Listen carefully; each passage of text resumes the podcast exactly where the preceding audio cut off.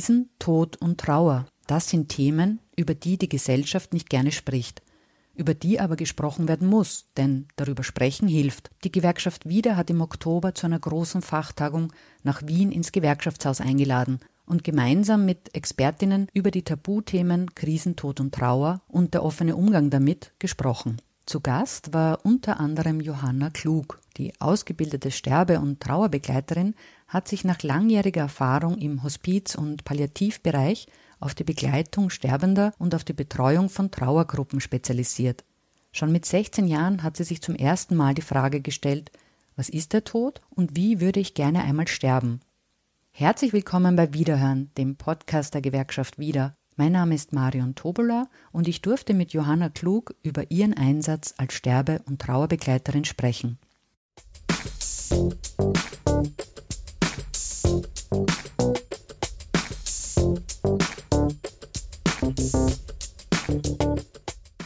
Johanna, du bist ausgebildete Sterbe- und Trauerbegleiterin. Wie kam es zu diesem doch eher ungewöhnlichen Berufswunsch und wie war der erste Kontakt mit dem Tod damals?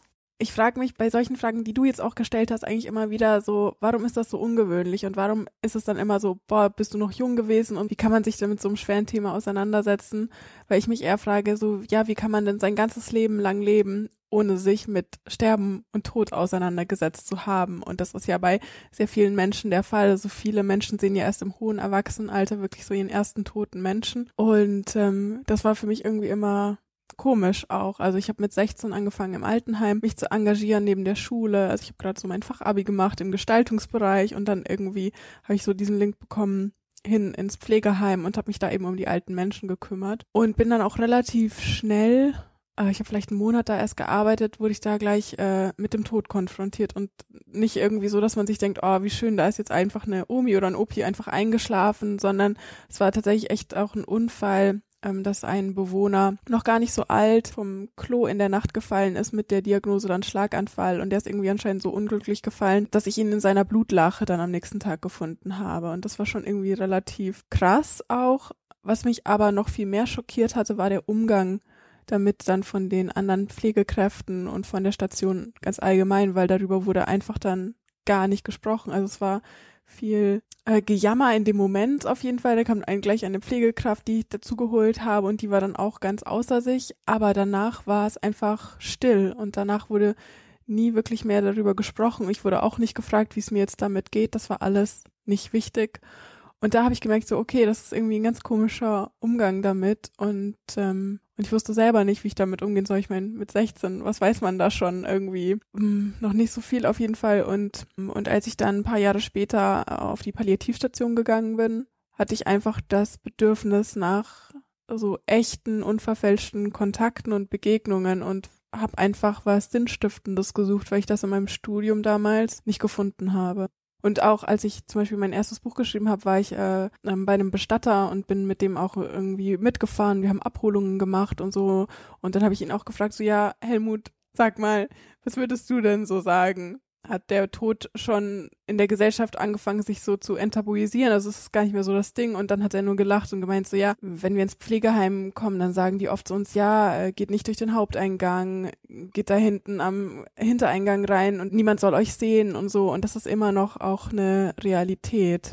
Und das macht mich auch irgendwie traurig, weil ich mir denke, wenn wir so viel Endlichkeit ausklammern aus unserem Leben, wie ganz können wir denn dann eigentlich leben? Weil ja der Tod einfach ein Teil von unserem Leben ist. Und wenn wir das wie so ein Puzzle sehen, dann fehlt ja immer so ein Stück. Wie sieht denn der Arbeitsalltag einer Sterbe- und Trauerbegleiterin aus? In der Regel ist das ja so, dass man anfängt, so einen Kurs zu besuchen, dass man sozusagen sich darauf vorbereitet, wie könnte so eine Begleitung im Hospiz auf der Pali aussehen, man konfrontiert sich mit seinen eigenen Ängsten, mit seiner eigenen Endlichkeit. Also das ist so irgendwie der Basiskurs, mit dem es irgendwie losgeht. Ich wusste davon nichts, als ich mit 20 auf die Pali kam, weil für mich war klar, ich möchte Sterbende begleiten und mehr wusste ich zu dem Zeitpunkt nicht. Also das alles, was Palliativ und Hospizarbeit oder Palliativmedizin betrifft, das war mir alles noch gar nicht so klar, aber ich wusste, ich möchte sterbende Menschen begleiten und ich kann das. Also irgendwie war so dieses Vertrauen in mir ganz, ganz greifbar und ich hatte einfach Glück, weil unsere Nachbarin auch Seelsorgerin auf der Pali ist und die hat mich dann da so reingeführt. Also ich habe es einfach gemacht, ohne vorher einen Kurs besucht zu haben. Und was ich so toll fand, dass mich auch niemand dort gefragt hatte, ja, Johanna, was hast du denn für Qualifikationen und Zertifikate und ne, was bringst du alles mit, dass du dich ermächtigt fühlst, das jetzt zu machen, sondern es war einfach so, okay, schön, dass du da bist und das war ausreichend. Also das war mehr als genug. Und ich habe mich dort einfach so aufgehoben gefühlt und das ist immer noch nach wie vor so, wenn ich da hin zurückkomme. Deswegen bin ich eigentlich wie so ein weißes, unbeschriebenes Blatt erstmal da reingegangen und wusste gar nicht, was erwartet mich dann da jetzt eigentlich. Ich war auch einfach neugierig und offen und ich wollte einfach diese Tiefe und Unverfälschtheit haben und so das pure Leben. Und deswegen hatte ich auch keinen Fragenkatalog oder irgendwelche vorgegebenen Schemata in meinem Kopf, wie man jetzt so mit Sterbenden spricht, weil für mich war klar, das ist ja trotzdem immer noch ein Mensch und nicht nur reduziert auf diese Rolle des Sterbenden und auch kein Objekt oder so, wie das ja oft in medizinischen Settings ganz häufig so überschwappt und ähm, schnell in so eine echt böse Richtung gehen kann. Und ich war einfach nur irgendwie da und für mich war klar, das ist genau das, eben Verbindung auf Augenhöhe zu haben. Und von daher ist es jedes Mal neu, wenn ich zu jemanden reingehe, den ich nicht kenne, dass es immer wieder darum geht, neu anzusetzen und neu anzufangen, mich neu auf diesen Menschen einzulassen, weil ich ja nie weiß, was hat der für eine Geschichte, was hat den geprägt und wieso ist dieser Mensch jetzt auch hier. Also ich weiß manchmal nur das Alter oder die Diagnose, aber das allein sagt ja wenig über einen Menschen aus. Und deswegen war ich neugierig immer daran, diese Menschen einfach kennenzulernen mit so einem aufrichtigen Interesse. Und es braucht dann auch gar nicht viel. Und ich glaube oft, dass sich Menschen, die sofort so sagen, boah, krass, dass du das machst, ich kann das nicht, einfach nur eine Angst davor haben, weil sie sich noch nie damit auseinandergesetzt oder dem noch nicht begegnet sind. Und zwar nicht erst dann, wenn es zu spät ist, sondern schon vorher. Und dann auch zu merken, dass wenn man sich mit sterbenden Menschen unterhält, dass man selber nicht stirbt davon.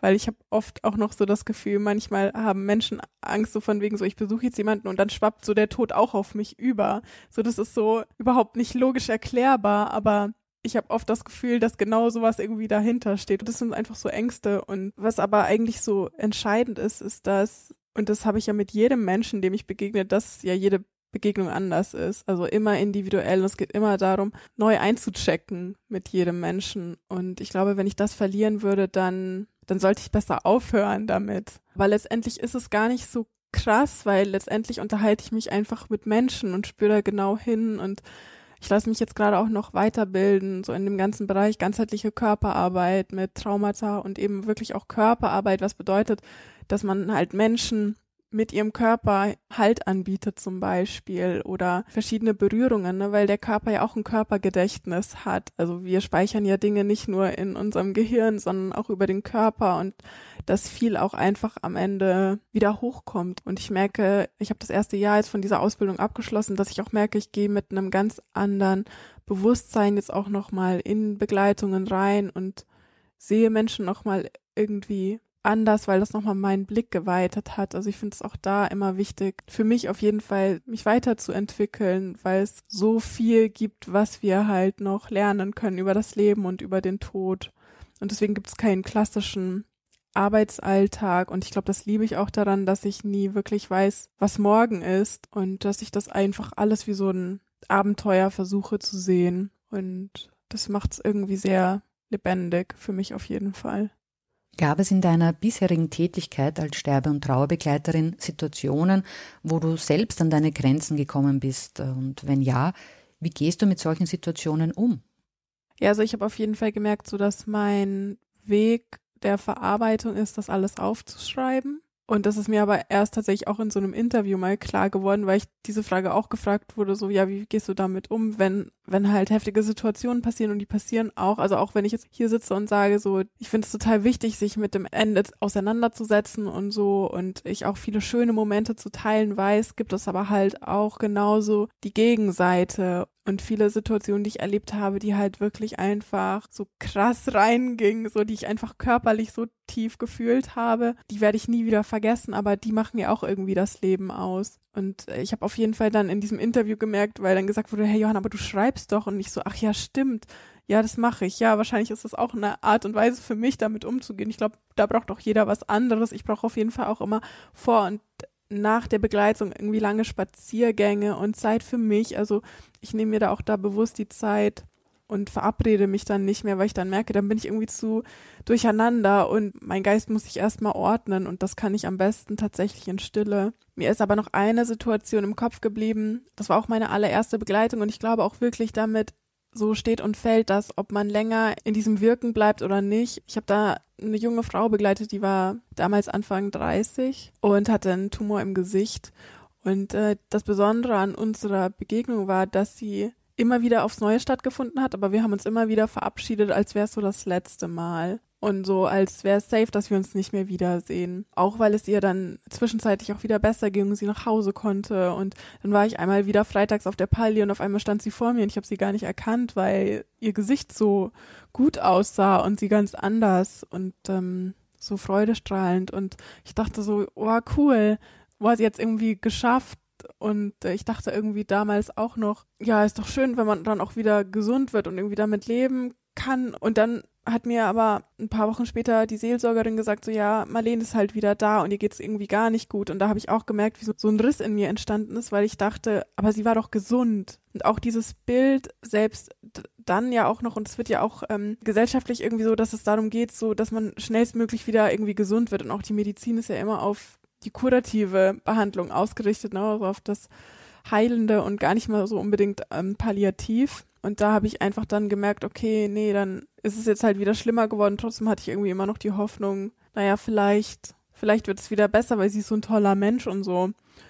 Und das nächste Mal, als ich sie dann gesehen hatte, war der Tumor einfach riesig und über das ganze Gesicht und die eine Wange war einfach offen und äh, zerfressen und schwarz. Also ich konnte so direkt auch auf ihre Zähne sehen. Das war echt auch ein krasser Anblick, sie da so entstellt irgendwo auch zu sehen und trotzdem lag sie so da, fast so wie Schneewittchen und die Hände so auf dem Bauch gefaltet und ich habe dann einfach gemerkt, als ich in dem Raum war mit ihr, dass es mich so komplett geschüttelt hat und ich sehr weinen musste und bin dann zu ihr ins Bett und habe meine Hände auf ihre Hände gelegt und dann hat sie unsere Hände so ganz nah an ihr Herz gezogen und so gedrückt und ich dachte die ganze Zeit, sie schläft einfach und kriegt das gar nicht mehr mit, dass ich noch da bin aber das hat sie und ähm, deswegen sage ich auch immer, es ist so wichtig, auch noch bis zum Schluss, auch wenn man schon denkt, die Sterbenden hören einen gar nicht mehr, immer mit den Menschen zu reden, weil das Ohr wirklich das letzte Sinnesorgan ist, das seine Funktion einstellt und das finde ich so so wichtig, was viele Menschen nicht wissen und ich auch damals nicht und ich trotzdem intuitiv einfach gemacht habe.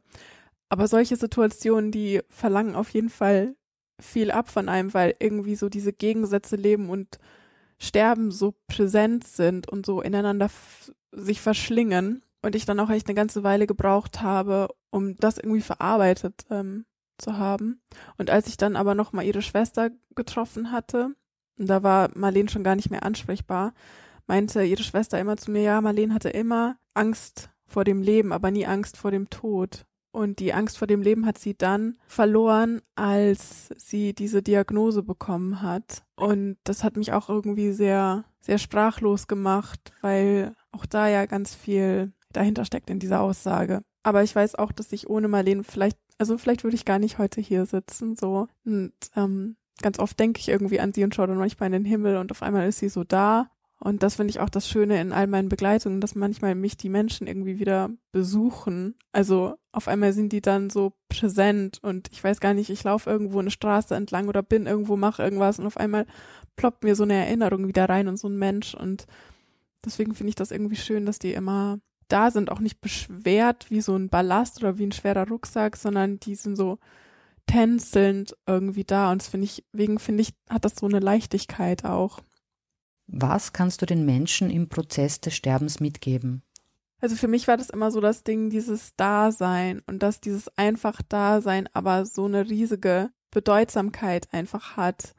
Und dieses einfach Dasein bezieht sich aber auch auf den Moment und auf das Hier und Jetzt und dass ich wirklich da bin und nicht im Kopf schon denke, oh, ich muss später noch irgendwie meine Küche putzen oder irgendjemanden abholen oder Essen kochen oder so, sondern wirklich im Moment sein. Und dadurch, dass ich das Gefühl habe, dass Kinder wie aber auch Sterbende schon so einen feineren Zugang haben zu dem, wohin sie gehen oder aus dem, woher sie gekommen sind, auch ganz fein fühlen, wenn du nicht da bist.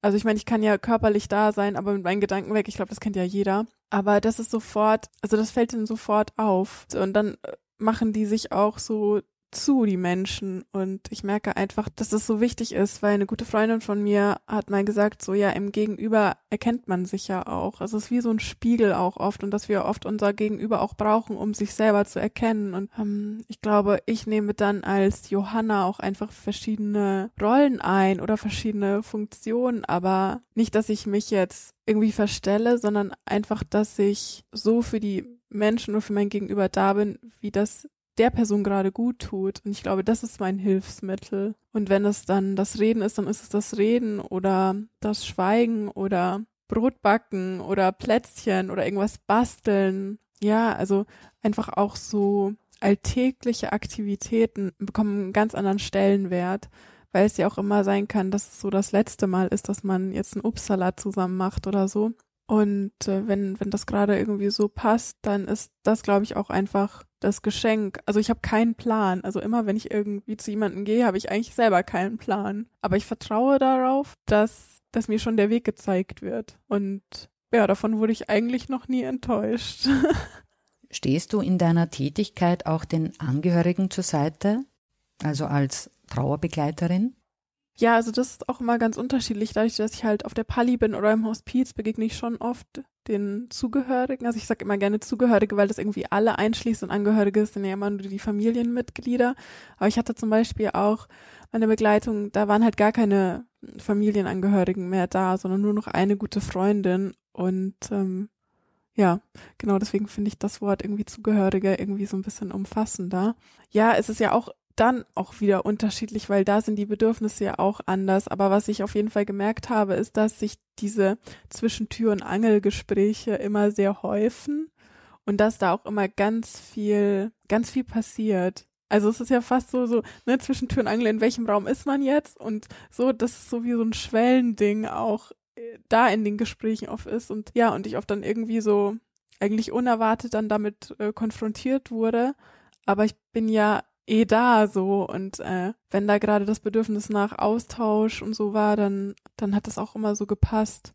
Aber so jetzt ganz konkret, dass ich jetzt Angehörige nach dem Todesfall auf der Pali oder so noch weiter begleite, das ist nicht der Fall, was ich auch so ein bisschen schade und schwierig finde, weil es braucht ja diese Übergänge. Und wenn jemand zum Beispiel ähm, auf der Pali oder im Hospiz stirbt, dann ist der Kontakt ja zu dem ganzen Pflegeteam meistens dann weg und dann geht's ja über und wird dann halt von dem Bestattungsunternehmen ähm, übernommen, wo ich mir eigentlich auch wünschen würde, es würde noch irgendwie fließendere Übergänge geben, dass dann wirklich auch noch weiter begleitet wird oder das gut übertragen wird. Und das fehlt mir manchmal, dass dann die Menschen einfach tot sind und dann sind die auch weg und dann sind die, äh, so liegen die Aufgabenbereiche wieder woanders.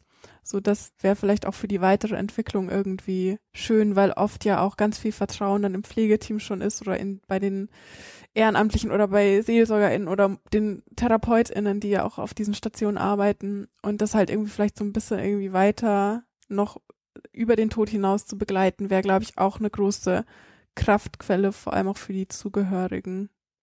Was hilft beim Umgang mit Tod und Trauer, also den Sterbenden, aber auch jenen Menschen, die sich von den Sterbenden verabschieden müssen? Also du fragst mich jetzt ja ganz offen nach Ratschlägen. Ich finde es immer schwierig, weil wir auch äh, so eine Mentalität haben, dass wir ganz schnell irgendwie Tipps geben und sagen, so machst du doch lieber so und so.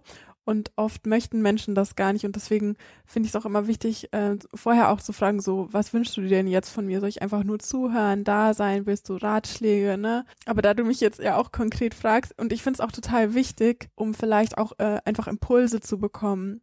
Erstmal würde ich auch sagen, es ist völlig legitim, auch einfach Angst davor zu haben. Und auch wichtig, diese Angst da sein zu lassen, also die nicht einfach wegzuschieben und zu sagen, so, ja, aber jetzt äh, gehe ich ein Eis essen oder ich gehe jetzt mal wieder shoppen oder weiß, weiß ich nicht was. Ne? So, wir haben ja auch alle unsere ähm, Verdrängungsmechanismen oder Ablenkungsstrategien, aber auch einfach mal die Angst da sein zu lassen und darauf zu vertrauen, dass sich dieses Gefühl auch in ein anderes transformiert. Also ist ja auch so, wenn wir irgendwie lachen, dann hören wir auch irgendwann wieder auf. Und viele Trauernde sagen auch oft, ja, aber wenn ich jetzt anfange zu weinen, ich habe so Angst davor, dass ich nie wieder aufhöre. Das bestätigt sich ja in der Regel auch nicht, weil irgendwann hört man wieder auf und dann kommt wieder ein anderes Gefühl hoch. Und so ist das ja meistens auch mit der Angst oder dass einfach ein anderes Gefühl dann hochkommt, weil es ja auch darauf ankommt, wie wir geprägt wurden und zu welchem Gefühl wir am leichtesten Zugang haben. Also ich kann jetzt nur von mir aussprechen und ich glaube, so sind Frauen also auch noch vielleicht so in meiner Generation generell sozialisiert, dass wir leichter einen Zugang zu Trauer haben als zu Wut.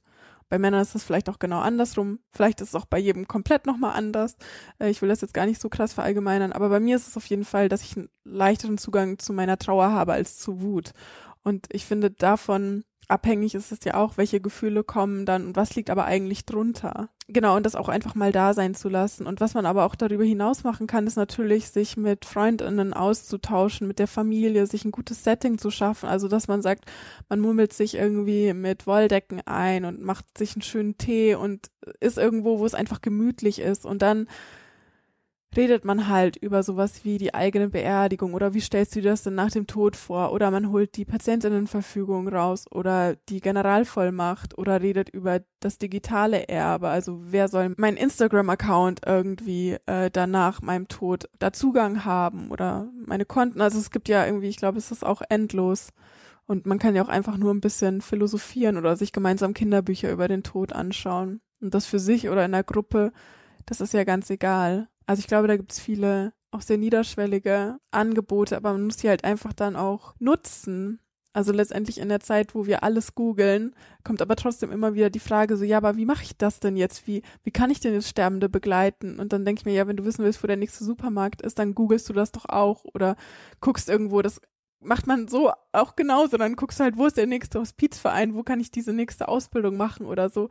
Ich glaube aber auch einfach, dass da viel Angst und Unsicherheit auch einfach da ist, sich halt mit der eigenen Sterblichkeit zu konfrontieren. Aber zwangsläufig werden wir immer damit konfrontiert, weil irgendwann halt Menschen einfach in unserem Umfeld sterben, ob jetzt ähm, über einen längeren Zeitraum hinweg oder ein Unfall oder Suizid oder so. Wir können dem Tod einfach auch nicht entkommen. Also darüber haben wir wirklich gar keine Kontrolle.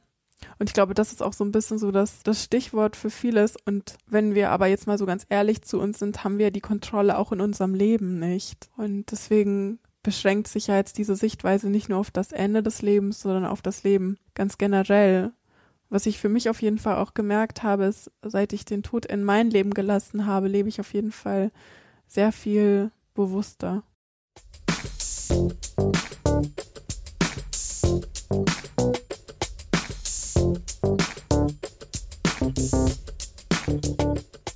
Und zum Schluss ein paar Webtipps für dich. Alle Infos zu Johanna Klug findest du auf johanna-klug.de. Wissenswertes zu Hospiz- und Palliativbetreuung in Österreich gibt es auf der Website www.hospiz.at.